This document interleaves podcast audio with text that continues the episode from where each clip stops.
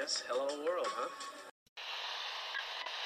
Think about uh, maybe the possibility of winning here uh, today. Had a few thoughts uh, for my friend Sevi, and uh, this one is for for him. You've won Masters Championships. Where does this rank in your list of achievements?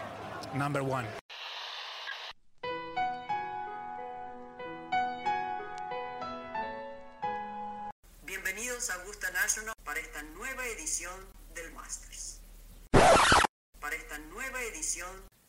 De Golf Sapiens.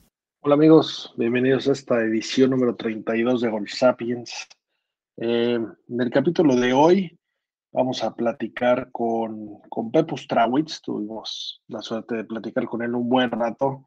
La verdad es que gran jugador de, de los, de los personajes más, más icónicos del golf en México del finales de los 90, principios de los 2000.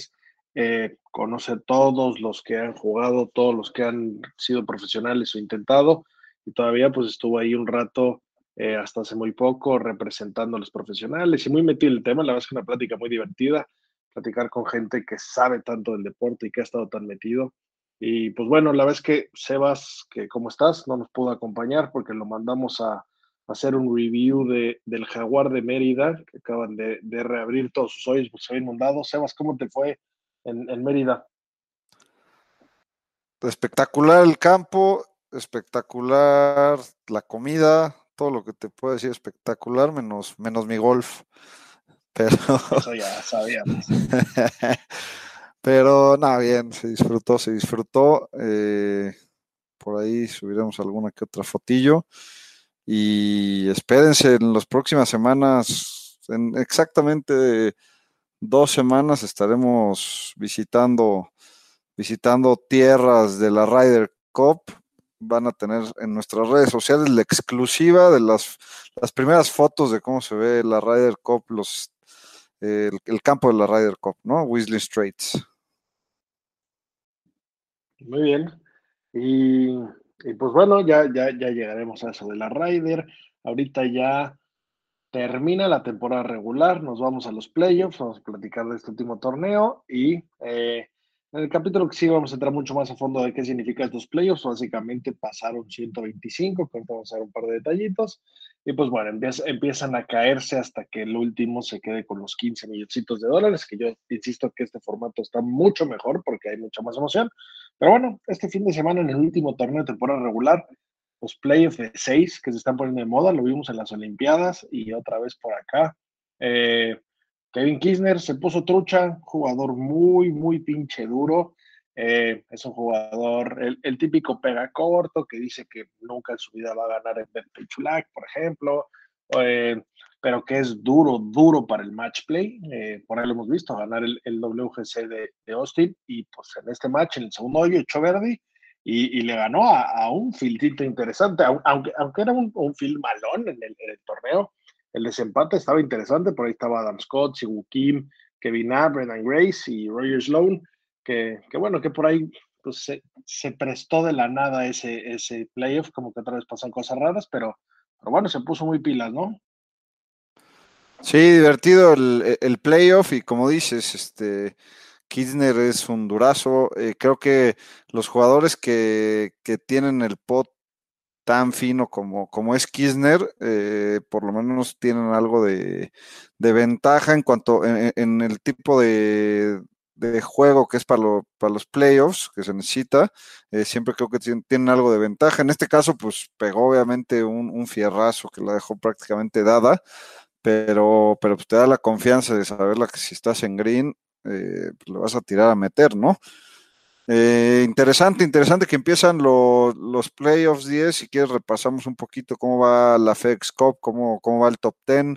Eh, primer lugar va Morikawa, segundo Jordan Speed, tercero Patrick Cantlay, cuarto Harris English, quinto John Ram, en sexto el señor Don Abraham Anser, que, que, estamos seguros que va a pelear. Séptimo el científico, octavo Louis Tyson, jugando muy pocos torneos, pero ya sabemos que siempre ha estado ahí en segundo lugar. Y noveno Justin Thomas, décimo Sam Burns.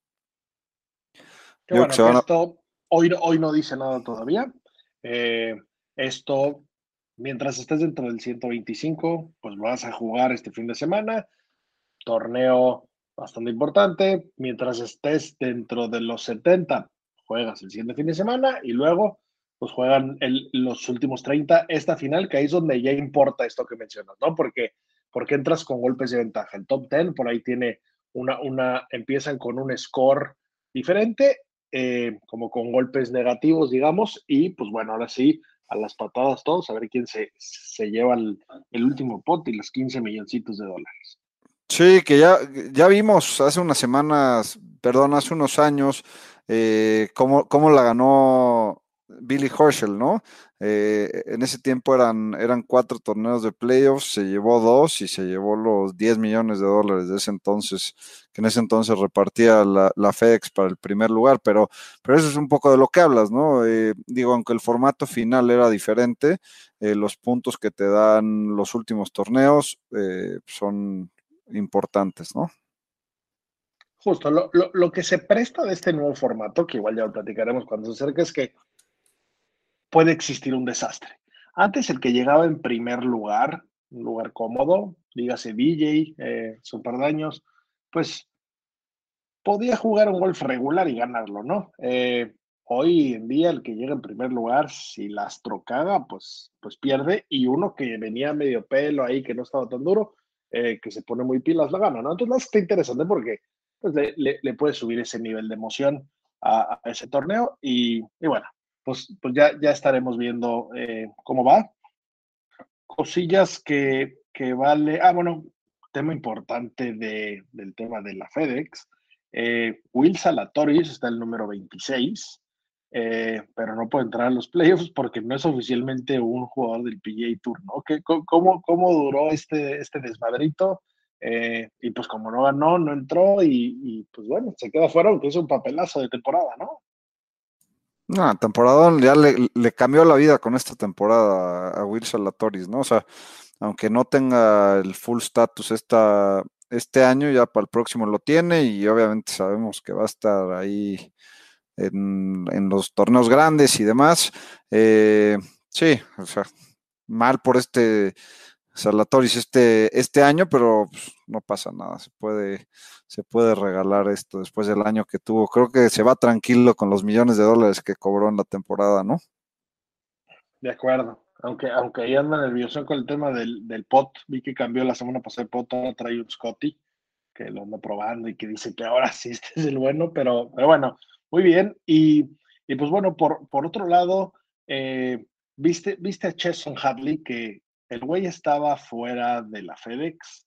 El güey hizo su primer hole in one de su vida el domingo. Eh, bien por los sellos del golf, están cumpliendo. Yo ahí sigo con mi, con mi ticket como de carnicería. Eventualmente me llegará mi turno, me parece perfecto. Para tirar su todo, para tirar su ronda más baja eh, en, en, su historia, en el PGA Tour, que lleva jugando profesional más de 10 años, ¿no? Tal cual. Eh, pero bueno, lo que estuvo interesante es que con eso quedaba en lugar 126, que lo dejaba justo afuera. Y el señor Justin Rose, por primera vez en su vida, se fuera en los playoffs, echando tripollo en el número 18 del domingo, en el hoyo 72, lo tripoteó para quedarse fuera por un punto. Y entonces Chesson Hadley entra en los playoffs, se queda fuera, Holling One, pues pachangón el domingo, ¿no? Sí, me dio gusto por él, se puso bastante emocional en la entrevista, eh, se la recomiendo, véanla. Eh, es un poquito de lo te habla, te habla de lo que sufren los golfistas que no están en el, en el top, ¿no? Jason Hadley fue un gran jugador amateur y du durante sus primeros años tuvo una muy buena carrera y los últimos años se ha estado apagado. Y en la entrevista habla un poco de eso, ¿no? De la rueda de la fortuna que es ser el número 150, entre el 100, entre el 100 y el 150, eh, pues lo que lo que pasa en estos cuates, ¿no? O sea, y la diferencia que es pasar los playoffs y asegurar tarjeta para el, para el siguiente año, eh, eh, que, quedarse, que quedarse fuera, ¿no? Y tenerse la que jugar en, en el Corn Ferry el siguiente año, por lo menos las finales del Corn Ferry, para ver si retienen tarjeta, ¿no? Tal cual. Y pues bueno, an antes de pasar la entrevista, por último, pues este fin de semana fue el US Amateur. Eh, Por ahí nuestro, nuestro buen amigo e invitado Luis Carrera estuvo participando. Se fue a desempate eh, para entrar a los a los eh, a la ronda de match play en el, medal play. Por ahí echó un bogey en un par 5 al final, su último yo que lo llevó esto. Y pues bueno, por ahí le ganaron como un verdizote. La verdad es que papelazo, lástima que no entró el match play. Pero bueno, el, el torneo se lo llevaron. La verdad es que eh, jugadores que no, no, no eran los favoritos de casi nadie, eh, me refiero a los que llegaron a la final. Eh, James Piot de Michigan, de la Universidad de Michigan de los Spartans, que fue el que ganó, eh, y se echó un súper duelo contra Austin Grisher, que por ahí es, este formato de final es 36 hoyos de match play, ¿no? cargar tu bolsita y a darte una súper puntiza de 36 hoyos. y dieron muchas vueltas, la vez que estuvo entretenido, no, no, no lo vi todo, pude ver ahí highlights. Y, pues bueno, el hecho de haber llegado a la final, a los dos les dio entrada al Masters, el US Open, que eso ya vale pues todo el dinero del mundo, la experiencia no tiene madre, y pues bueno, ganar el US Amateur ya, ya te mete en una elite diferente. Entonces, bien por James Piot, 22 añitos, eh, y pues ya, ya probando las mieles, ¿no? Sí, qué belleza. El torneo, pues como decíamos en, anteriormente, es el torneo amateur más importante del mundo, ¿no? Siempre ganar eso, pues me imagino de ser una, una joya y, qué bueno por él. Eh, lástima por Luisito, pero creo que eh, tanto a Luis como a todos los, los, amateurs que no, que no llegan o que tienen eh, alguna ronda mala y, no pasan al playoff, pues creo que les sirve impresionantemente para su carrera, ¿no? En los siguientes pues, los siguientes años van a, creo que te hacen madurar, ¿no? Son de esos golpes que, te hacen madurar y, bueno, ya lo veremos. Em, pero sí, eh, contento que ya empiezan los playoffs, ¿no? Eh, se viene una, seguidilla buena de, torneos con estos tres de playoff y después con, la Ryder Cup, ¿no? Tal cual. Eh, ya después de haber pasado finalmente las Olimpiadas, que ya que rápido pasaron de tema, hay una, una, cosita que me llamó mucho la atención. Eh, la verdad es que me, gusta seguir mucho, muchos temas de tecnología. La verdad es que vamos a, vamos a tratar de meter más, más temas aquí de, pues de gadgets en especial, ¿no? Y, en específico hay uno que me gusta, que he empezado a seguir porque muchos jugadores lo usan, que se llama Whoop. No sé si lo ubican. Eh, varios traen la, es una pulserita. Rory lo trae muy a la vista en la muñeca. Justin creo, que incluso Rory es socio, ¿no? Pues no, no, me sorprendería. Eh, por ahí eh, Justin Thomas lo, usa como en el bíceps, varios lo usan y lo, que hace este aparatito es que te traquea toda tu actividad corporal, digamos, ¿no? Desde tu heart rate, tu recuperación, cómo duermes, etc. Y, pues bueno, me, gustó mucho ver la gráfica de eh, Nelly Corda en las Olimpiadas, pues recordemos que platicamos que ella ganó la medalla de oro, y eh, pues bueno, e, este WHOOP tiene pues toda la información de todo lo que pasó durante todo este periodo de las Olimpiadas, ¿no? Y, su heart rate en el momento que metió el pot para ganar la medalla de oro estaba en 142. Eh, y en el momento que recibió la medalla, en el momento que sonó su himno en la medalla, se fue hasta 154. Fue el máximo heart rate que tuvo durante todo el torneo. Eh, eso demuestra lo, que se puede sentir, ¿no? La data está diciendo que jugar las Olimpiadas es una mamada y que aunque no te den lana y que te hagas el, el, que eso está pinche y que le huyas a ciertas cosas, pues debe ser una locura representar tu país y ver tu himno y, ser el, campeón de las Olimpiadas, ¿no? Entonces, ojalá y, se sigue corriendo la voz y se haga un, deporte chingón y se haga una, una putiza chingona y que se juegue por equipos y que se le dé el valor a las Olimpiadas que debe tener, ¿no? Sí, a todos nos encantaría ver a todos los, los golfistas importantes ahí. Sí, siento que, bueno, ya lo hablamos, que deja un poquito que desear el formato y el torneo, pero, pero bueno, eh, pues los que ganaron te hablan de, de, lo importante que es. Y, eh, Nelly Corda, eh, Sander también, pues hablaba de lo emocionado que estaba, ¿no? Y pues sí, ojalá, ojalá no se bajen los, los jugadores importantes para las siguientes ediciones. De acuerdo. Pues nada, eh, tenemos preparados por ahí un par, un par de, entrevistas interesantes y capítulos afinando mucho, pues, playoffs y Ryder, que ahora sí con eso tristemente vamos cerrando el año. Pero nada, nos, vamos a la entrevista con el buen Pepe Strawitz, muy divertido, gran conocedor de golf. anécdotas por ahí. Vamos a ello.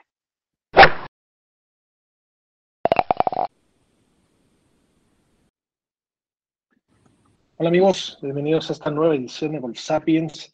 El día de hoy con nosotros una eminencia del golf mexicano. Eh, ha estado relacionado desde los primeros infantiles, empezó a caminar y a tirar por de campo y hasta a nivel profesional, a representar profesionales. Mi querido Pepo Strawitz, qué gusto tenerte por aquí.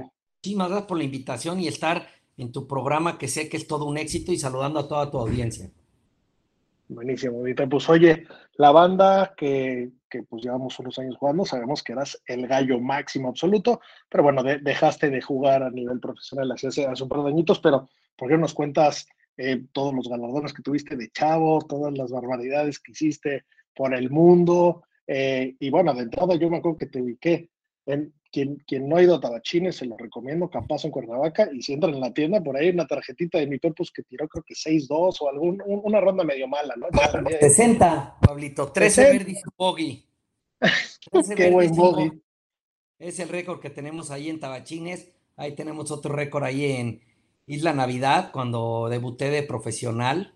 Este, tiré 62 en la gira de Tour de las Américas que se jugaba, nos invitaron en los primeros torneos y ahí me ganó este Ángel Romero, un colombiano gran amigo, que reventó 6-3 el domingo y me ganó ahí por unos, por unos golpes, pero muy padre, a ver, mucho. ¿Quién es Pepus? Pepus este, empieza a jugar golf cuando tiene 10 años porque mis padres nos mudamos de México a Cuernavaca y resulta que compran una casa en Tabachines. Yo no jugaba golf y de la nada empecé.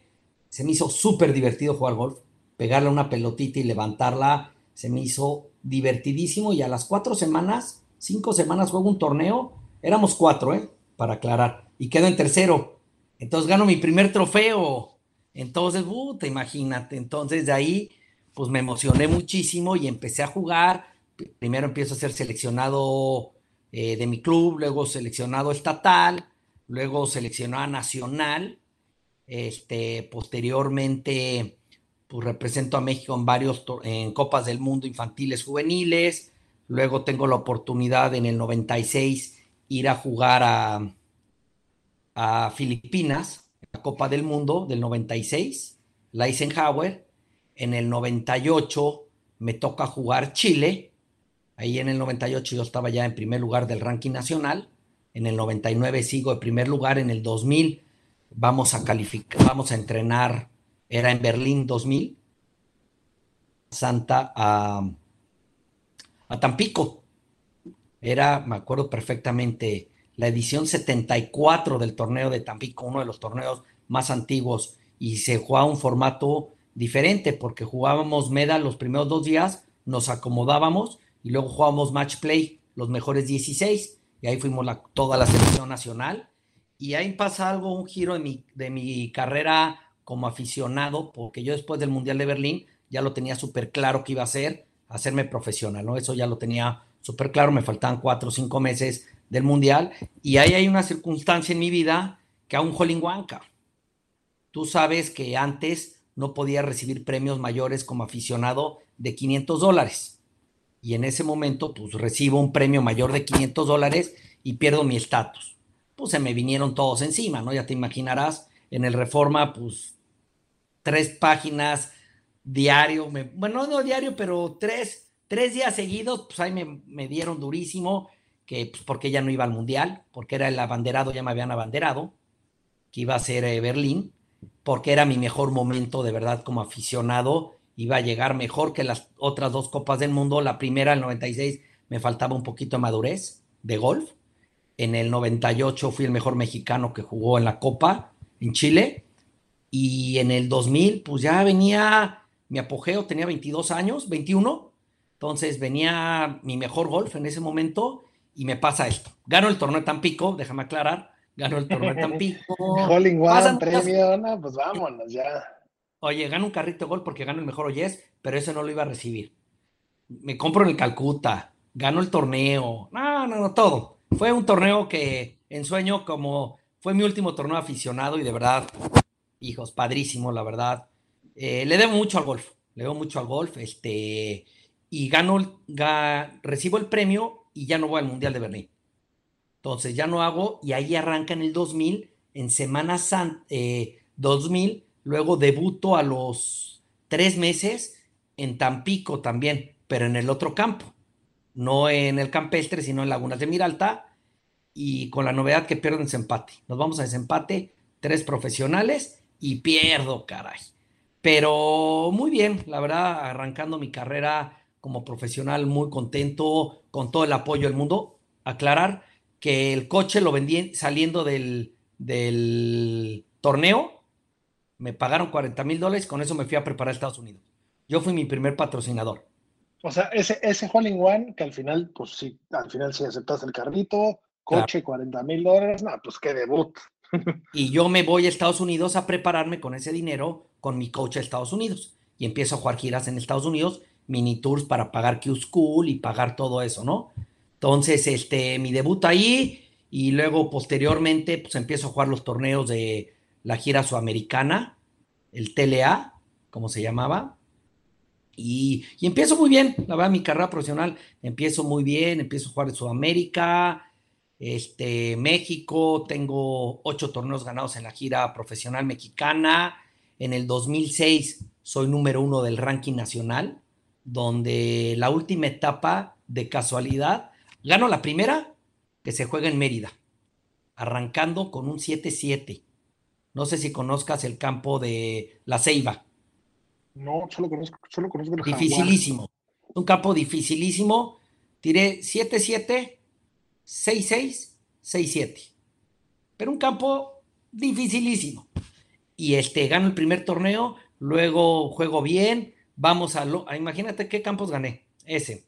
Luego gano también en el campo de Lorena Ochoa, Guadalajara Country Club. Y en esa época yo jugaba con pot largo. Yo jugué con escoba muchísimo tiempo. Yo tuve problema con el pot. Mi juego más, lo que más se me complicaba era el juego, el pot. Y entonces mi coach me dijo, a ver, prueba una escoba. Entonces empecé a potear con escoba y poteaba muy bien yo con escoba. Mucha gente se va a acordar de mí poteando con escoba. Y de repente estaba cansado de la escoba y en el campo en Guadalajara dije, a ver, voy a agarrar un pot corto. Y que gano con pot corto, caray. Entonces. Eso le pasó, eso gran... le pasó a Don Scott, ¿no? Cuando se lo prohibieron, agarró un Scott y cambio normal y ganó dos seguidos. Claro. Entonces, muy contento, ahí tengo mi pot, lo amo ese pot. Este, un Scotty Cameron que tengo hermoso. Y en el mismo transcurso del año, llego a la última etapa, se juega en Tabachines en el 2006. Entonces, podíamos quedar campeones tres personas. Toño Serna, Juan Salazar y yo. Y en el último hoyo, en el, en el hoyo 54 hago verde, caray. Y con eso gano el torneo. Y con eso gano el ranking ahí en Tabachines. Fue, yo creo que casa. el torneo que, en casa, yo normalmente jugaba de rosa los domingos, porque es el color de la empresa familiar de la operadora de viajes, Petrooperadora. Tiene 53 años en el mercado, fundada por mi abuela en el 68. Entonces, para mí el rosa tenía mucho significado. Y entonces, imagínate que en el campo de golf en Tabachines, este, había, ¿qué te gusta? 100, 200 personas vestidos de rosa. Y yo venía en el segundo, en el penúltimo grupo. Entonces, eso es un poquito de toda mi carrera. Yo dejo de jugar torneos de profesional hace nueve años. En el 2012, este, en el 11 tengo un accidente de coche. Estamos en Mazatlán, en una Copa Internacional que juega México, Estados Unidos y Canadá. Y estaba con Esteban Toledo platicando. Llegamos dos días antes de jugar el torneo y eran tres campos. Entonces, pues, un día entrené uno, el día que llegué, al otro día, pues me paré tempranito, me fui a entrenar y Esteban ya había llegado. Entonces le dije, ¿te vienes? Me dice, no, yo ya lo entrené. Ah, órale, me fui solo a Estrella del Mar. Juego Estrella del Mar y de regreso me doy una vuelta que yo pensé que era continua y me pega un coche, cabrón. Una camioneta estafeta, nunca se va a olvidar. Y tengo un esguince en la columna de segundo grado y bien, no me pasó así nada malo, grave, pero a partir de ahí pues empiezo a jugar mal, ya no empiezo a agarrar juego y de repente se me quita un poquito las ganas, la verdad, este, sé que tú eres un apasionado del golf, impresionante, pero a mí se me quitó un poquito esa chispa de pararme en un campo competitivamente, porque hoy amo el golf, para ir a jugar con mis amigos disfruto muchísimo.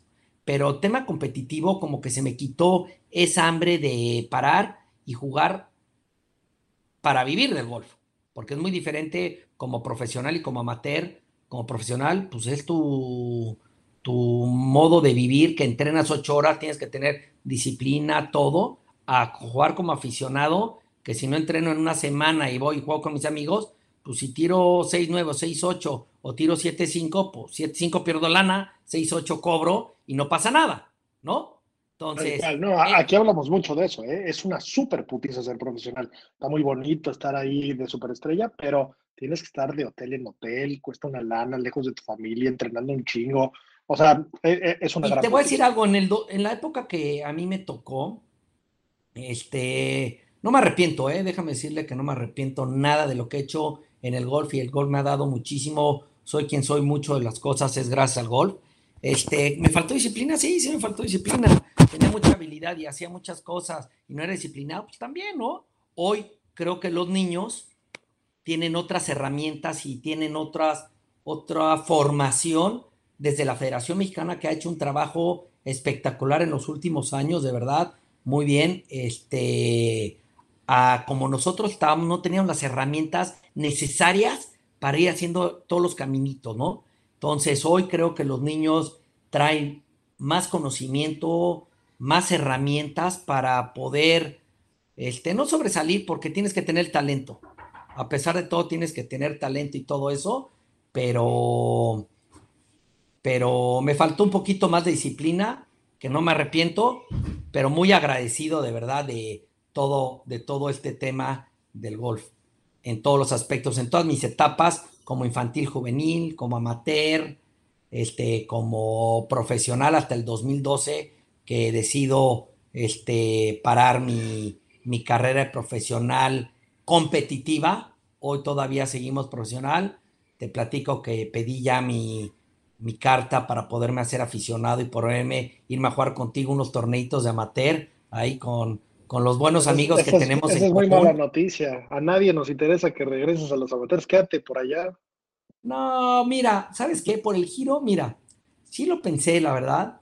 Mm, como hace muchos años metí mi carta, pero la USGA en lo personal me dijo, oye, no, no tiene coherencia porque te platico también, esta es una primicia que pasó hace unos días. Tuvimos la Asamblea de los Profesionales de México. Como sabes, soy el presidente de la PGA Mexicana desde el 2016.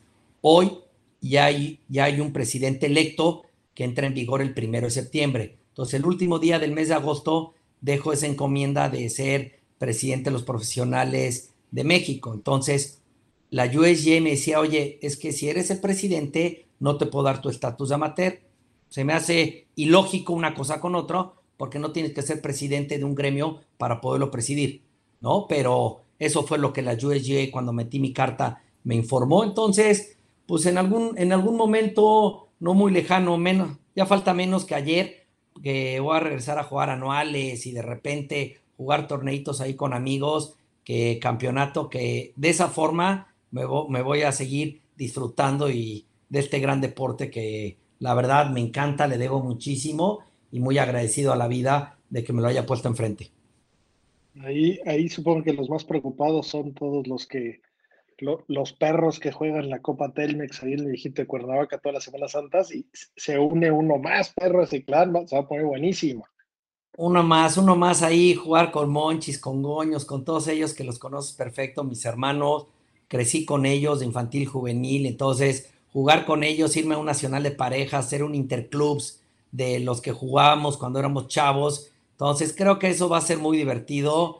No tengo el juego que jugaba antes, pero sí me voy a preparar como aficionado, no prepararme como profesional las horas porque no me da, no me da el tiempo derivado a lo que me dedico hoy en día. Pero sí, feliz de la vida poder jugar nacionales de pareja, nacionales interclubs, que ahí tenemos, ahí individualmente gané un par y también ganamos como pareja, como equipo en Tabachines, quedamos campeones. Entonces, con Alex Quiroz, con Rafa, con Guillermo Merena, con Goños, con Víctor Sayas. Entonces, no, padrísimo, la verdad, increíble todo lo que es, todo lo que me ha dado el golf. La verdad, muy agradecido a la vida.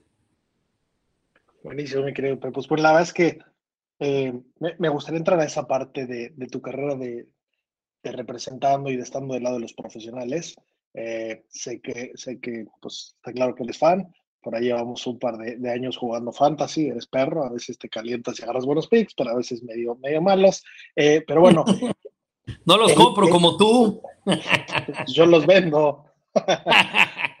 el, el, el, golf mexicano hoy es, es una cosa muy diferente que era hace tiempo, ¿no? Por ahí, por ahí vi que la WIPA puso en algún lado que no, no, es una. No es ya no es casualidad, ya no es, es una realidad. El golf mexicano trae un nivel muy diferente y muy cañón. ¿Cómo, ¿Cómo ves tú esta perspectiva y más estando del lado de ellos y estando en sus zapatos, sabiendo de qué se trata, independientemente de, lo que acaba de hacer Abraham, lo que hizo Carlos, pero en general, eh, toda esta nueva gente, este nuevo entrenamiento, ¿cómo, lo ves? ¿Qué, ¿Qué, debemos de esperar? ¿Qué, ¿Cómo está el asunto? Yo creo que todo, es, todo habla de las cosas que se están haciendo. No, das, no te voy a decir que es fruto de la PGA, pero ni de chiste. Abraham, este, un jugador hecho en Estados Unidos, gran jugador en la universidad y todo. Este Carlos, un gran, ese sí es hecho en México la federación que jugó. Este, hay muchísimo talento mexicano. El talento mexicano hoy lo puedes ver. Creo que se le está dando las herramientas necesarias. Creo que las cosas, las etapas las están haciendo muy bien desde la federación. Es mucha, no sé cuál es el número que te puedo decir, pero creo que es histórico cuántos mexicanos están en las universidades de Estados Unidos. Es un número irreal el número que te puedo decir, porque la última asamblea que tuve en la federación nos platicaron, creo que son ciento y pico niños que tenemos allá en Estados Unidos. No es que por quedarse aquí no se van a foguear, pero creo que las condiciones cuando los chavos en tema de competencia, estar a un nivel mayor en Estados Unidos que en México, creo que eso es lo que también le está ayudando muchísimo en tema profesional. Está Abraham, claro, está Carlos, claro, pero también está un Bobby Díaz, ¿eh? También está un Camarón, también está este, eh, las mujeres. Acaba de ganar Fernanda Lira en el Simetra. Está Gaby López, que está entre las mejores del mundo. Está este Fácil, que está nada de conectarla.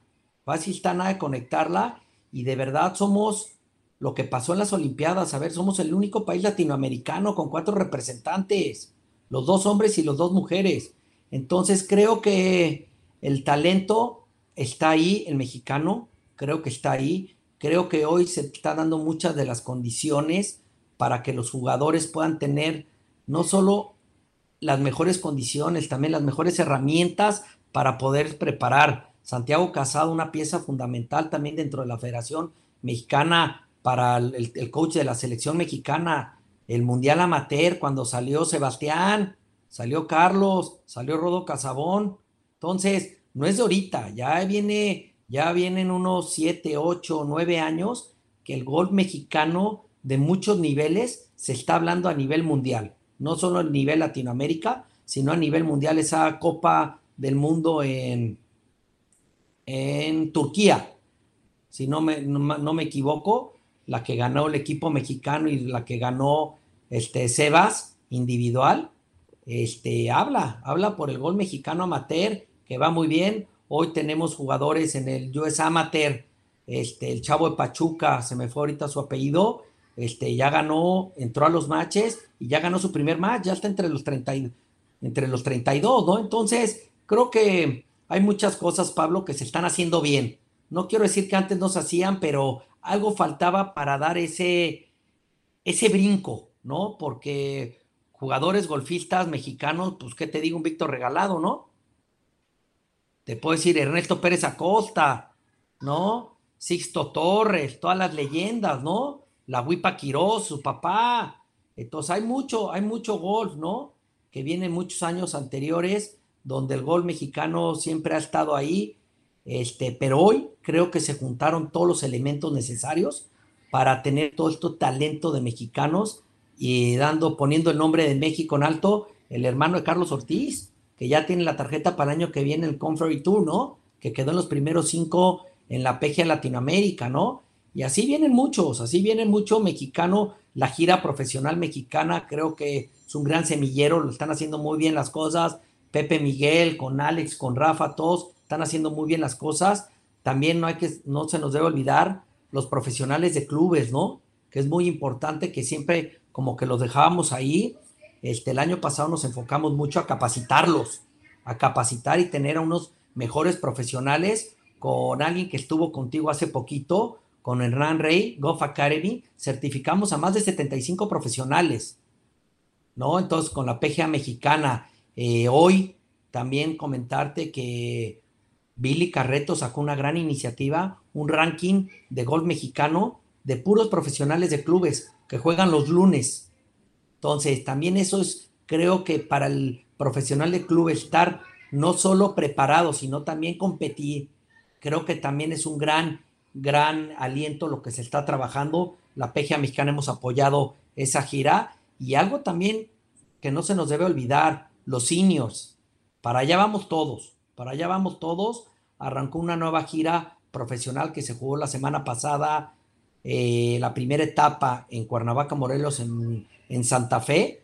Entonces, este, con la participación de 40 profesionales. Entonces, creo que todos, todo, todo está caminando, todo está caminando muy bien el golf mexicano en todos los niveles, infantil, juvenil, este, amateur, profesional y seniors este, en un mismo rumbo y creo que es algo bien interesante el crecimiento del golf en todos los aspectos en México. Oye, ¿y qué le falta? ¿Qué, ¿Qué perdió o cómo le hacemos para recuperar lo que era el abierto mexicano de golf? Yo me acuerdo de, de que era el torneo eh, o sea, por ahí jugó John Daly, jugó, jugaron los nombres que quieras. Yo me acuerdo de haber visto a Parnevik, Casink, cuando era en el México, todavía los últimos, pero como que últimamente anda medio de capa caída el abierto mexicano, ¿no? ¿Cómo, cómo se puede hacer o qué, qué se está viendo desde el lado de la federación para, para retomar este torneo y, darle la importancia y la relevancia que debería tener el abierto mexicano, ¿no? Mira, la importancia creo que sí se le da al, al tal como tal, ¿no? Lo que pasaba que cómo se jugaba el abierto mexicano antes era un torneo de invitación. Era un torneo de invitación que no estaba en el calendario de, del PJ Tour, pero se jugaba en fechas donde ya todas estas figuras terminaban su calendario de golf.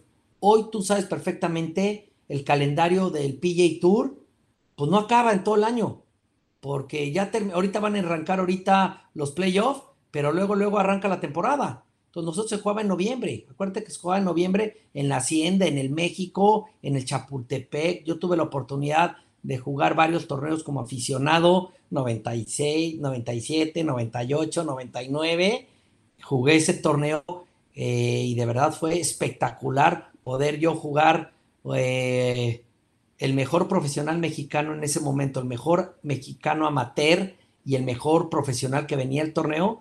Me tocó salir con Esteban Toledo, me tocó salir con Stuart Singh y tu servidor. Entonces imagínate en el México, en el hoyo 1, pegando con ellos en el 99. No, bueno, fue uno de los momentos y les venía ganando, aparte me acuerdo perfecto, en el 17 venía yo dos menos y cerré bogey no sé qué par, tiré un abajo, ellos venían, cierran Verdi, Verdi, Verdi, pero son momentos que buenísimos. ¿Cómo podemos retomar? Creo que es importante la fecha del evento.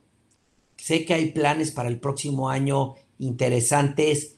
Este, se, ya se mueve mucho en redes sociales que vamos a tener no solo el torneo de Mayacobá, que va a haber otro torneo del PJ Tour en México. Te mentiría si te dijera cómo el que era el WGC cambia, ¿no? Pero, pero tenemos otro, pues, nivel PGA. Pues es que sí, no es un WGC, pero es un evento del PJ Tour, que, joya, que la verdad es que, que, que, no me canso de decirlo aquí, ¿eh? dichosos nuestros ojos que tuvimos un WGC aquí, en un campo tan cómodo, tan fácil de llegar. Eh, no, espectacular, increíble. Felicidades, felicidades, al felicidades, al grupo, al grupo Salinas de traer un evento de esa magnitud, de verdad, porque eso también, eso ayudó mucho, Pablo, al crecimiento del golf. También eso, ese tipo de eventos, macro eventos, que hay en nuestro país ayuda a crecer en todos los aspectos, porque los chavos el de mañana quieren ser sus ídolos como los que salen en la tele. Esa historia, yo tengo una historia que Esteban Toledo me la cuenta, cuando Esteban trabajaba en el campo de Mexicali, su papá postizo, un americano que lo adoptó y se lo llevó a Estados Unidos, este, le dijo, oye, ¿tú qué quieres ser de grande? No, pues yo quiero ser como los que están en la tele jugando golf. ¿Cómo? Sí, como ellos quiero ser. Y Esteban le tocó, se tardó más de siete años de jugar PJ Tour Q School para poder entrar al Tour, cabrón. ¿No? Entonces, creo que eso, esos temas de aspiraciones, soñar hay que tener cuidado con lo que sueñas, porque los sueños se cumplen. Entonces, sí hay que ver y todo este tema del, del impulso y que los medios también, como tú, le ha dado realce al golf, porque antes el golf en México, en la época de nuestros papás, pues el golf era para los abuelos, cabrón.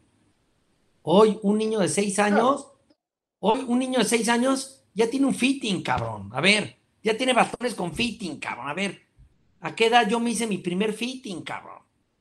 ¿No? Claro, claro. A los No, no, 14, y la verdad es 15, que- que ya jugaba. Hoy, desde chiquito, ya saben qué bastón tienen, cabrón. Y les mueven los likes, les mueven, les quitan. Antes solo era, ¿qué varilla quieres? ¿Regular, Steve? ¿Grafito o Seniors? Hoy, Light, Love, todo. Ha cambiado el golf, ha habido una revolución desde Tiger Woods, que fue el que gracias al golf lo puso en el mundo, este deporte. Lorena Ochoa, bueno, Lorena Ochoa puso el golf en el mapa de México, Su importantísimo. Claro, ¿no? Y Lorena, la mejor del mundo, dentro y fuera del cancha, porque como persona es, no sé si mejor como golf, no sé si es mejor como persona que golfista. Y fue la uno del mundo, imagínate, entonces, imagínate qué persona tenemos aquí y sigue, y sigue siendo la embajadora número uno de este deporte en nuestro país, ¿no? Entonces, creo que ha ayudado muchísimo. Este, hoy lo que está pasando está espectacular. Lo que hizo Abraham el fin de semana, no tengo palabras para sentir cuando metió ese pot del hoyo 18 en el segundo hoyo playoff. Lo que sentí, yo creo que es el fruto de tanto, tanto horas de trabajo, de potear, de hacer las cosas bien, porque creo que esto faltaba cuestión de tiempo, que fuera la primera victoria. Y espérense ahora, porque va a agarrar una confianza ahorita Abraham y vamos a ver playoff, a ver si no puede, puede ganar la FedEx, ¿eh? Está en 15 sexto lugar, en la casa. Estaría bien. ¿no? Entonces, este, regresando un poco a la pregunta del abierto, el nombre es de la Federación Mexicana de Golf. Este tema importante es checar los calendarios, porque eso también es importante. Y también es un tema, yo creo que poder tener un patrocinador que creo que sí se puede conseguir para poder hacer un torneo, no sé si del PGA Tour, el abierto mexicano, pero se juega con Ferry Tour, pero pues, son, yo creo que no es solo poner el nombre, son muchos eslabones que tienes que unir para que se pueda dar esa mancuerna de hacer un evento del PGA Tour que sea Mexican Open abierto mexicano y que jueguen pues unos 20 mexicanos, ¿no? También, ¿no? Porque hacer un abierto mexicano con dos mexicanos, pues tampoco tiene sentido. Totalmente de acuerdo. ¿No? Entonces, sí tiene que haber, cuando sea un abierto mexicano, tiene que haber un fil mínimo de mexicanos que representen para poder levantar ese torneo y él, de cierta manera, del PGA Latinoamérica, pues eran 25, 35 mexicanos que se ganaron más los puestos que tienen de sponsor exemption la federación y si era un torneo de que muchísimos mexicanos que jugaban, cuando se jugaba ahí en el, en el bosque, no era el abierto mexicano, pero también era un gran torneo donde también jugaban varios mexicanos. Pero yo creo, regresando a tu pregunta, es juntar muchos eslabones. La federación creo que por ellos sería increíble poder hacer un torneo del PGA Tour con el nombre y solo se junten eh, un buen patrocinador para poder traer un evento de esa magnitud a México, ¿no? Va a ser espectacular. Eh. Y, y sí, la verdad es que lo, lo- lo- que decías de, del nivel actual, que, que bueno, que no, no solo en México, es en el mundo, sí es ridículo ya el acceso que se tiene a todo, empezando de eh, el fitting, evidentemente en, en- en las épocas donde tú eras bueno, que yo empezaba, eh, pues unas pinches navajas, links ahí que no les pegaba a nadie, pero pues es lo que había y con eso le dabas y con eso iba a la gira a ver cómo, cómo lo hacías, ¿no? Y, y luego aprender de golf era muy complicado, o sea, tu acceso era lo que decía tu pro del club y tu amigo de la gira, a ver qué información traía. La Golf Digest era un pedo conseguirla, pero era todo conseguir por ahí. Y hoy estás al alcance de podcast, YouTube, lo que me digas, puedes aprender lo que quieras de quien quieras, ¿no? Tenemos el conocimiento del mundo a, nuestras manos. Entonces, por ahí, alguien con ganas y con buen seguimiento, pues se empiezan a ver los niveles que vemos hoy, ¿no? O sea, es, ridículo el talento que tienen hoy, hoy los jóvenes y los niños. Hablaba con, con el, el, el, hijo de mi prima, que tiene 15 años y que se anda por ir a estudiar fuera y lo que sea, eh, y, y, jugué con él la semana pasada y yo todo gallo, le dije, no, pues yo gané una gira, la gané bajo par, tiré 6, 9, 7, 3 en Bellavista. Yo para mí era, eso era, me dijo, no, con eso, pues quedé en cuarto, tiré, o sea, ¿qué nivel? Ya, ya ganan los nacionales los niños bajo par, muy en serio bajo par. Eso no existía en mi época, las giras se ganaban sobre par, era rarísimo y, y, el bueno tiraba un 7-2 y era la locura, ¿no? Pues qué bueno que ya no, pero bueno, también no, no solo tú, ¿no? Todos. Y por eso vemos el nivel que vemos hoy. Y llegar a la cumbre del PGA Tour, donde está Abraham, donde está Carlos, está muy cabrón. El nivel que hay ahí y la constancia es algo que, esté real. Porque puedes tirarte tus 60 en, en, en Tabachines, pero tíralo todos los fines, en cuatro días, ¿no? Mira, yo creo que hoy las tecnologías han ayudado a evolucionar el deporte un 180%. Todo, todo, todo. Cambiaron, cambió todo el deporte y hoy tener campos que cada día, pues si podemos ver eh, Augusta hace 20 años, Augusta de ahorita es totalmente diferente. Es otro campo. Es otro campo, mesas diferentes, más largo, este, y creo que todo esto, este, creo que ha evolucionado muchísimo. El tema de la pelota antes, pues, ¿cuál era? solo había una, ¿no? Hoy te puedo decir que hay 10 bolas que son buenísimas, pero antes solo la número uno era la que se jugaba todo, ¿no? Tyler. de, de professional o, o de turbalata? Claro, hoy, hijos, te puedo decir que hay miles bolas, bastones, ¿cuál es el mejor? Pues todos son buenos, cabrón, todos tienen una super tecnología, las varillas, yo soy mucho de varillas, yo creo que la varilla hace mucho el bastón. Estuve en una, en una, en Carlsbad, en Callaway, y yo le decía al cuate, oye, yo siento que la varilla hace todo. Hace mucho. Me dice, no, pues el bastón hace todo, ¿no? Entonces, ahí la gente de varillas dice que la varilla es la que hace el bastón, y los que hacen bastones dicen que el bastón hace la varilla, ¿no? Entonces, creo que todo eso ha evolucionado muchísimo tienes que tener talento. Creo que hay muchísima gente con talentosa. Lo decías, para llegar con Carlos y con Abraham a estar dentro de los 50 del mundo, un talento debes de tener, a pesar de la tecnología y todo lo que puedas tener y todas las herramientas que te pueden ayudar, alimentación que antes, antes creo que la época de Tiger, y va a estar de acuerdo conmigo Pablo, este, eran golfistas antes de ser atletas. Hoy son atletas primero. Y luego...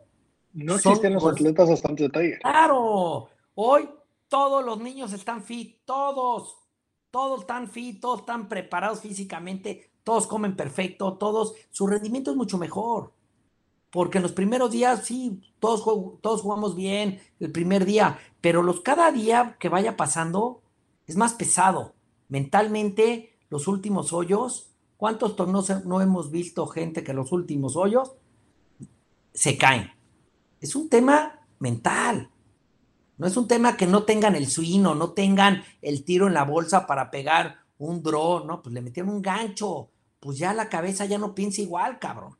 Ya no hace los mismos movimientos, ya no haces. Entonces hoy creo que la gente está mucho más preparada, mucho más preparada físicamente, mentalmente. Antes tú tenías a tu, a tu coach de golf y era el único. Hoy cada uno viajan con cinco o seis personas. El nutrólogo. Y, la manera de, enterar, de entrenar era tirar un chingo de bolas en la práctica y pasarte un chingo de horas en el potting green. Así se entrenaba. ¿Sabes lo que hacen más que nada? Calidad que cantidad. Hacen calidad de tiempo. Justo. Y, ya ves, tú puedes ver el video, puedes entenderlo. Estás muy flat, pues ¿qué significa? Y si, y si el coach era bueno, entendías que era eso y, y lo solucionaba, ¿no? pero ahora lo ves en una pantalla, ves cómo sale, la, cómo entra la cara, cómo revoluciona. todos son números, todos son números. El trackman, claro. mucha gente con su trackman, el, no sé si el 90% de los jugadores viajan con su trackman. John Polter creo que dejó a su coach y con puro trackman, con los números él entrena. Entonces, tú sabes por el spin cómo está, cómo estás entrando, el ángulo de ataque, cómo viene la bola, cómo viene el bastón al momento del impacto. Todo ese tema creo que es, eh, pues ha cambiado, ha evolucionado. Y para los que somos apasionados de este deporte, pues te empiezas a meter y te vuelves loco, ca. Te vuelves loco porque la gente hoy, tuve una reunión hace unos años con Greg Rose, no sé si lo conozcas. El de TPI de Tiles, bueno, que era de Tiles, ¿no? Él creó Sí, todo yo, lo... yo estoy certificado en TPI y yo fui a, a- a- a Bueno, ese- estuve en una reunión en México con Greg Rose, platicando, y me dijo, el que no le pega fuerte hoy, Pablo, se queda. Un jugador average que pega 2.90, ¿cuántos cortes crees que va a pasar de 20? Pues va a pasar 13, 14 cortes, pero va a quedar average. Va a quedar en lugar 30, 35, 40 en cada torneo. Un jugador pegador fuerte, a lo mejor de esos 20 torneos va a pasar 10, 8, pero en uno de esos le pegó y ganó. Son más guay a lo que van, a lo que me platicaba el doctor Rose, es que hay que jugar no agresivo, pero los campos y el golf actual es pegarle fuerte. Que eso... De acuerdo, pero ahí, ahí entramos a, a- a un tema donde evidentemente está funcionando porque estamos viendo cosas espectaculares y está vendiendo y el golf está recreciendo, ¿no? Pero, o sea, por ejemplo, ese, ese US Open que ganó el Chambó, pues demostró que, que el chiste es quedar cerca, ¿no? Si ese campo lo hubieran puesto como, como la esencia de un US Open, esa técnica no existe porque esa pinche bola no la encuentras al lado de green en el rough, ¿sabes? O sea, Claro. entiendo, y entiendo que es su negocio, es lo más importante, pero también se está prestando y lo están llevando para allá, ¿no? Entonces, eh, por, por O ahí sea, a un entrevista- ex número uno del mundo, casi cambiar su swing por pegarle más fuerte a Roy McIlroy, ¿cómo lo pasó? ¿Cómo la pasó de mal el año pasado y todavía un poquito este año hasta que ganó hace poquito? Pero Roy McIlroy dijo en entrevista que estuvo cambiando su swing para pegarle mucho más fuerte y casi le cuesta, compadre. Casi le cuesta a Roy McIlroy costarle un poquito. Sí entiendo, sí entiendo el tema de marketing, de que vende, que hoy el que le pega fuerte es el que mejor, pero en, en un promedio, no, no, no quiero poner de Chambó como, como ejemplo, pero si lo ves en el, Honda, pues cómo lo ganó el torneo, pegando unas bombas de 400 yardas par 5 que la puso en barbitas, volando por 380 por lado izquierdo del lago. Pero yo también creo que se, se pierde un poco la esencia de que ha cambiado un poco el tema de tradición del golf, ¿no? Sí, totalmente. Eh, ha, ha cambiado mucho, se, se ha perdido, que no sé si para bien o para mal, eh, Tampoco, tampoco estoy tomando, tomando un lado, pero, Claro, pero, pero sí, sí, sí ha cambiado mucho de qué se trata y sí cada vez putearla es, es más. Y al- algo que, que decía eh, el otro en una entrevista Pat Pérez, que pues ya no le pega largo, eh, tampoco nunca se caracterizó por ser el más largo, pero decía que ese no es el gran pedo. Y, y esta pregunta te, me, me va a interesar tu respuesta. Decía que lo único que se debe delimitar es que por regla el bastón más corto de tu bolsa tiene que ser el pota huevo. Porque sí, en, en este arm lock sí se ve mucha diferencia, mucho avance y como que le- sí están quitando esa esencia, ¿no? Por ahí eh, hablaba de Salatoris en específico, que pues, tuvo este momento tan espectacular. Decía, este güey no sabe lo que es realmente potear bajo presión, con las manos temblando, do- donde ahí se mide, no puedes pegarle mil yardas, pues si no metes el pot estás jodido. Entonces, tú que, tú que fuiste de escoba y ahora no, eh, te, te, te hace sentido esto de tener que limitar eso? Shoffley decía que es mucho más fácil, ¿no? Que por eso lo iba a probar, no ganó el Y el número, pero yo, mira, es, a mí, yo, yo usaba el pot largo y yo te decía, el número, los números uno del mundo, ninguno usaba pot largo, cabrón. Dijeras, entre los primeros 20 hay 7, 10 güeyes que usan pot largo, te la compro, cabrón. Más bien decía Tiger Woods, mejor quiten el híbrido, y pones un 2 de fierro y que le peguen 2.30 por arriba de un lago, a ver quién puede hacer ese golpe. De acuerdo. Pero bueno, el el- la 5%, escoba la- estaba, estaba eh, pues, pues eh, anclada, ¿no? El Belly Potter lo quitaron pues estaba anclado, pero, pero este AMLO que es el máximo anclaje que se ha visto, o sea, como que ahí medio se quieren hacer güeyes Claro, a mí, mira, yo Pero de acuerdo, tampoco- tampoco está robando a nadie y el número uno pues, algo. no arm bloquea, ¿no? Para el Senior Tour, pues la escoba era una herramienta importantísimo para muchísimos jugadores de históricos del PJ Tour que tuvieron una época y les entraron los jeeps y la única manera de potear decente, ¿eh? porque no es que poteaban, solo hay uno que potea cabrón, que es el gurú del gurú, Langer. pues cabrón, no hay otro, no hay otro gurú, cabrón, que Langer con la escoba, ¿no? Pero este, escoba yo creo que no quitaba nada, yo creo que ni, ni ayudaba, no te ayudaba o... Porque tampoco eran los mejores. Los que, los que traen escoba son los que traen problemas de pot, cabrón. Punto. No te vayas tan lejos, Pablo. El que trae una escoba es que trae problemas en las manos en el pot. Hoy, Sí, ¿cuántos grips, cuántos grips hay diferentes que te quitan toda esa presión? Muchísimos. ¿Cuántas gentes no las ves? Primero era el mano de, la mano cruzada, ¿no? Al revés, ¿no? Empezó a ayudar un poquito, ¿no? Luego empezó ¿no? este Calcabequia. No mames, pinche grip de Calcabequia, pero eso hace 10 años, 15 años, cabrón. Y han sido, se han modificado los grips durante tantos años, cabrón, de cómo es. Y, y hoy ves a las estrellas, cabrón, que traen grips diferentes. Colin Mo- Morikawa, cabrón. Trae grip al revés. Que, que ahí este, le varía entre, entre la CLO y la no CLO, pero bueno, si te vas a, a los mejores poteros de la historia, Faxon potea con el grip normal, con el pot normal. Claro, no, por supuesto, exacto. No, entonces, es que eso, cuando tienes problemas en el pot, de fallar pots cortitos, la escoba era una manera de quitar presión en las manos, porque era, tu, era un movimiento de hombros. Tú dejabas quieto todo y solo movías hombros, cabrón. Y era un pot de un metro que era mucho más fácil este, poderlos embocar, pero si me dices en el tema de equipo que eso cambia, que eso cambió, modificaba el rendimiento para cambiar el gol, el gol mundial, no.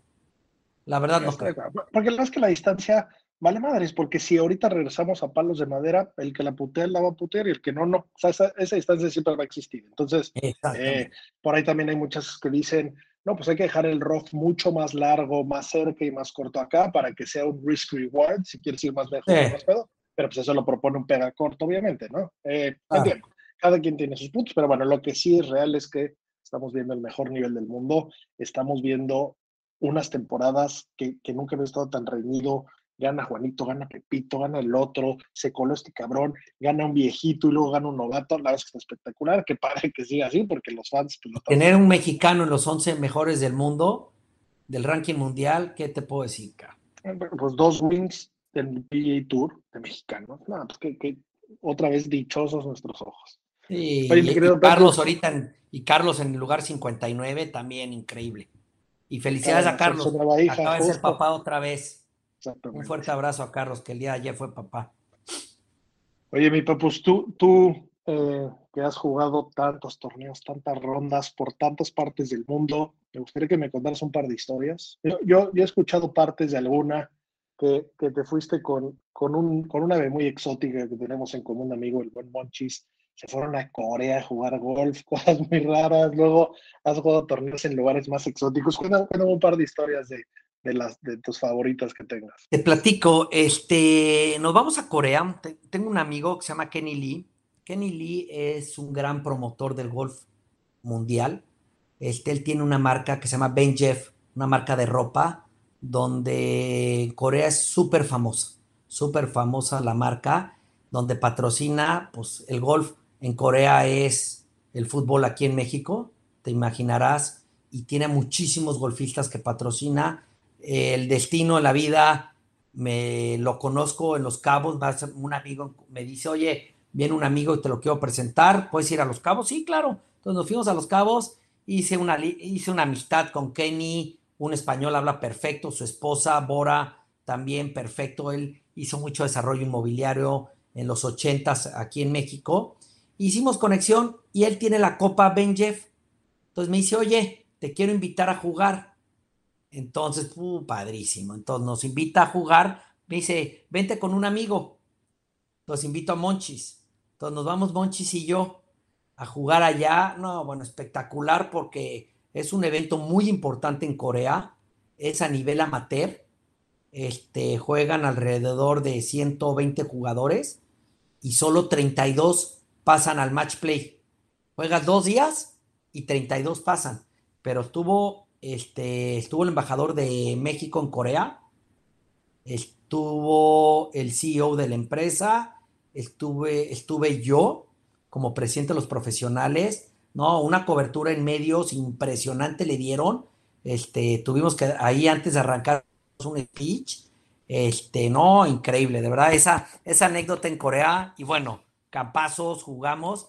Y un día llegamos a un campo que se llama. ¡Ay! El otro campo. Hijos, creo que. Donde ganó Lorena, caray. En Corea. Ganó un torneo ahí. Se llama. Eh, 72, algo 72, creo. Sí, porque son cuatro campos, algo 72. ¿no? Entonces, cuando llego al campo, hijos, veo una vitrina llena de Lorena, cabrón. Y que le tomo fotos, se las mando, Lorena, estoy aquí en Corea, muchísimas felicidades. No tienes idea, mira, ahorita que te conté, se me puso hasta la piel chinita. Dije, no tienes idea lo orgulloso que no. Y me contestó, no, Pepus, qué buena onda. Si supiera la historia, cuando gané ese torneo, le ganó a Seripak, imagínate, en Corea. Imagínate, Seripak en Corea, imagínate lo que era. Número uno del mundo, ¿no? Entonces, un evento padrísimo donde eh, conocimos una cultura totalmente diferente a la nuestra, donde estuvo, nos trataron de primer nivel todo, la verdad, tuvo increíble. Esa es una de las anécdotas que te puedo decir. Y este, y te voy a contar una anécdota que pocas gente la saben. Mi primer torneo cuando voy a jugar la gira europea. Me toca jugar en Luxemburgo. Entonces llego y este, pues solo, ¿no? Gano mi tarjeta del Challenge Tour, porque te acuerdas que había torneos en México que jugamos en los encinos, y un año quedo en segundo lugar, y con eso, con el dinero que gané, tuve una categoría exemption para poder jugar 20 torneos o 15 torneos, suficiente para poder casi, casi tener mi tarjeta. Entonces, perfecto, volé México, Frankfurt, Frankfurt agarro un tren y me voy a Luxemburgo. Pues llego a Luxemburgo, salgo y digo, puta, ¿y ahora? Pues ya mi hotel, el campo de golf, no, pues queda hasta acá. Ah, pues órale. Y era pues cuando arrancabas y picabas piedra, ¿no? Este, y llego al campo, bueno, no es cierto, dejo mis cosas, al otro día me voy al campo, oye, ¿cómo llego? No, pues es que el taxi te cobra 85 euros, 85, 85, puta, una lana. Entonces, el transporte te lleva, sale de aquí cada 15 minutos y pasa por allá. Pues, ya llego, me subo, llego al campo, ¿no? Empiezo a entrenar. En esa época mucho argentino jugaba. Muchísimo, muchísimo. Hernán Rey, Sebastián Fernández, este, Van este, Abate, este, ¿quién más? ¿Quién más? Varios por ahí, ¿no? El Apache, Fabián, este, Rafa Gómez, campeón del abierto mexicano, un tipazo del Apache, y varios, ¿no? Entonces ya llego y al último, ya termino de entrenar, los saludo, me voy, y pues me regreso para esperar mi camioncito, y de repente llego y me ven los argentinos, ¿qué hacen? No, pues estoy esperando, no, vente. Y de ahí me arroparon. De verdad, hijos, yo creo que me arroparon y de ahí jugué toda la gira, toda la gira europea, siempre viajando con los argentinos. De verdad, increíbles mis anécdotas que tengo con ellos, este, con Hernán, con Bansi, con todos, de verdad, tipazos. Y fue que me dijeron, vente con nosotros. Y yo estaba solo, me fui solo y desde ahí pues viajaba todas las semanas, nos íbamos ahí compartiendo los gastos y todo, porque pues sí, sí es complicado, lo platicabas a un inicio, cuando arrancas es un deporte muy caro y no es que en las giras que estamos de ascenso ganas dinero suficiente para, ¿cómo se llama? Pues ganas el dinero necesario para seguir jugando la siguiente semana, ¿no? Eso es. Y la última te la cuento. Mi mejor torneo en Europa fue en, en Egipto, en Shamley Sheikh.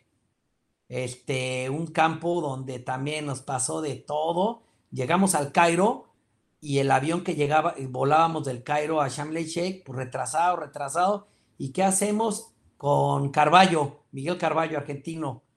Este, me dice, oye, ¿qué hacemos? Estaba alguien más, Pablo Pinto, creo que también. ¿Qué hacemos? ¿Qué hacemos? Pues que el avión pues no sale mañana, que no sé qué. Pues si agarramos un taxi, 900 kilómetros, ¿eh? Por el desierto, cabrón. No, no, no, no mames la pinche aventura, güey. Nos subimos, cabrón, y nos fuimos, güey, en un taxi, güey, como 10 horas, cabrón. Salimos de la noche y llegamos en la mañana, pues ahí se paró el taxi, echamos un café, pero por todo el desierto, y llegamos ahí a, a Shambley Sheikh, un campo espectacular, también con los españoles, buenos amigos los españoles que viajábamos este, y padrísimo, y ahí quedé en tercer lugar. En esa fue mi mejor actuación, jugando en Europa, porque en México en el Challenge quedé en segundo, pero allá quedé en tercero y no, padrísimo. Es que la gira europea, increíble, porque en un torneo, mi querido Pablo, puedes jugar todos los climas que te da, cabrón. Puedes jugar con lluvia, puedes jugar con calor, puedes jugar con frío, te puede caer tormenta y eso es lo, eso es lo que, si fijas cómo juegan en Europa, juegan todo. Y aquí en América, pues el PGA Tour juegan condiciones perfectas todas las semanas. Sí, no, y bueno, también es una gira mucho, mucho más fácil de moverse, ¿no? Jugar el PGA Latinoamérica, voy a Brasil, a Ecuador, a Colombia, o agarro un tren de Alemania, Francia, España, o sea, Sí, sí, en, sí. en esa es más noble en esa parte, ¿no?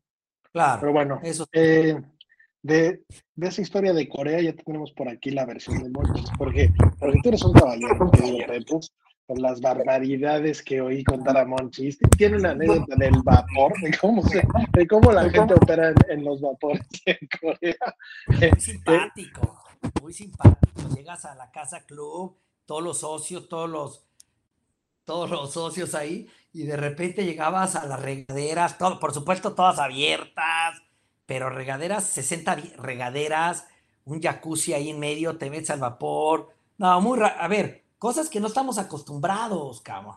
Tú llegas a tu club aquí y no ves esas cosas. Y allá pues, no hay toallas, son toallitas chiquitas, chiquititas, que con esas te secas todo, cabrón. Entonces, sí, muy cagado, güey. La neta, este, sí se me había olvidado la anécdota del baño ahí, pero muy cagado, muy divertido. Y ya te imaginarás este güey. Lo que no vivimos en Corea con ese güey.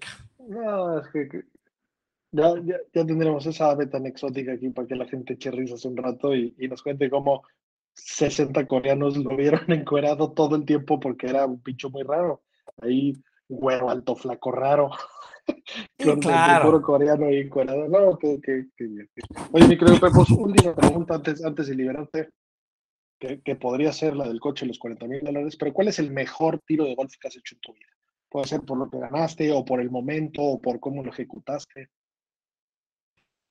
El mejor tiro, yo creo que para mí sí fue muy importante este, el pot que metí en el 2006, en diciembre del 2006, un domingo, cuando gané el torneo en mi club, porque pues a la vez, pues traía mucha presión, ¿no?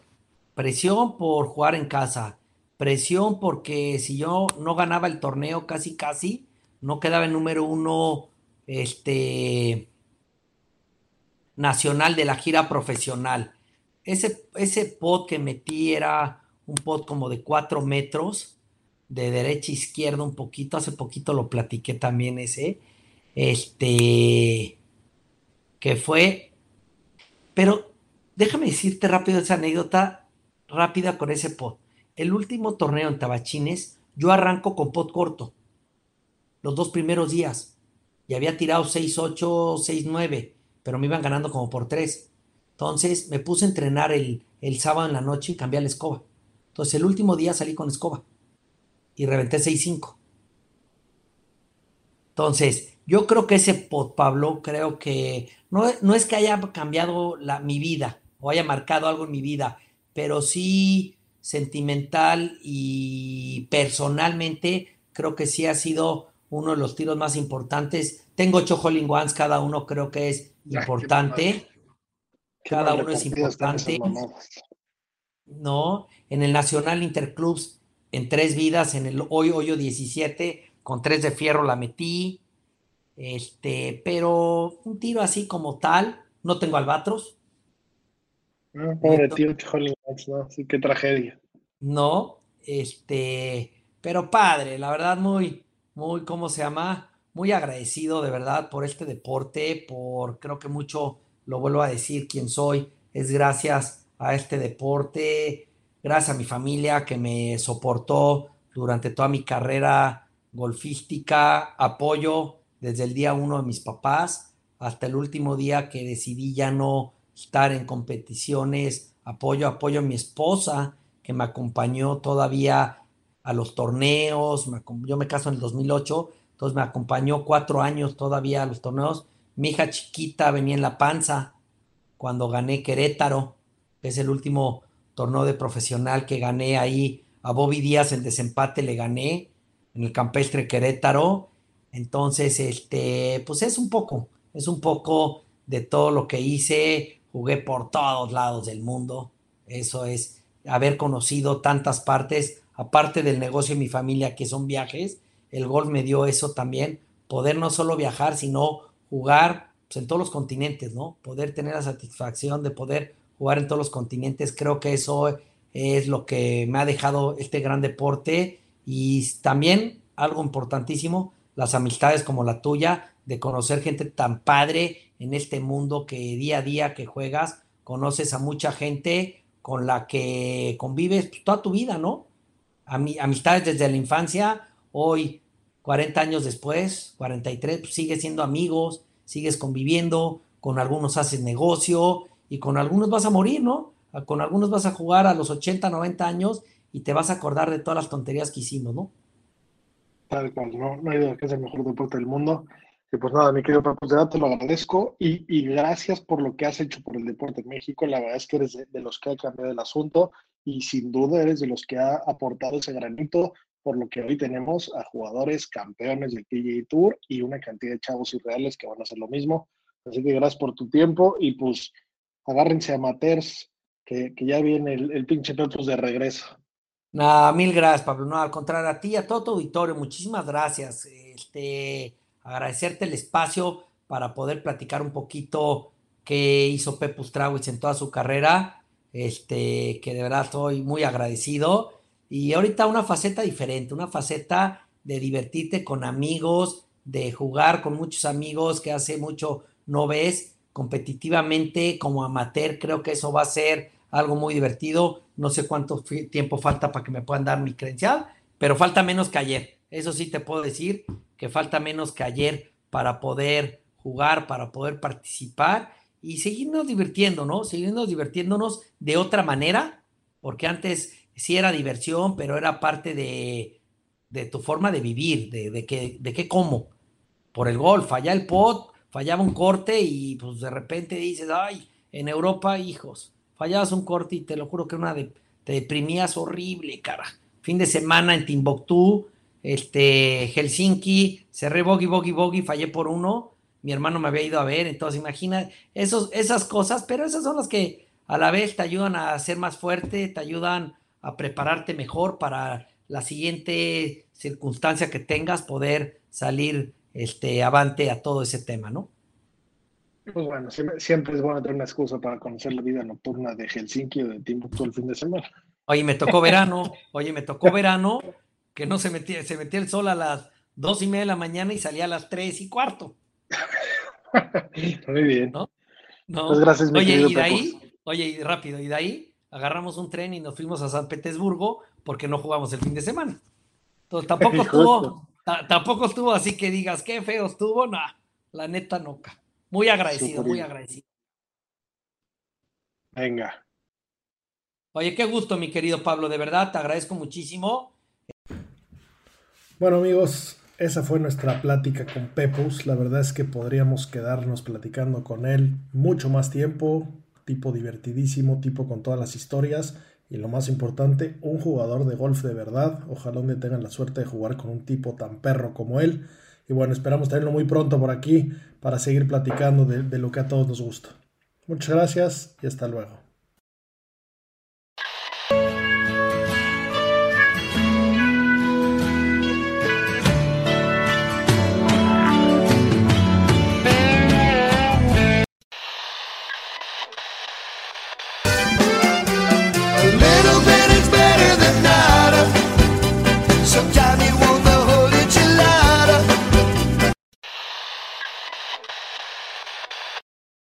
Hello, it is Ryan, and I was on a flight the other day playing one of my favorite social spin slot games on chumbacasino.com. I looked over the person sitting next to me, and you know what they were doing? They were also playing Chumba Casino. Coincidence? I think not. Everybody's loving having fun with it. Chumba Casino is home to hundreds of casino style games that you can play for free anytime, anywhere, even at 30,000 feet. So sign up now at chumbacasino.com to claim your free welcome bonus. That's chumbacasino.com and live the Chumba life. No purchase necessary. VGW. Void were prohibited by law. See terms and conditions. 18 plus.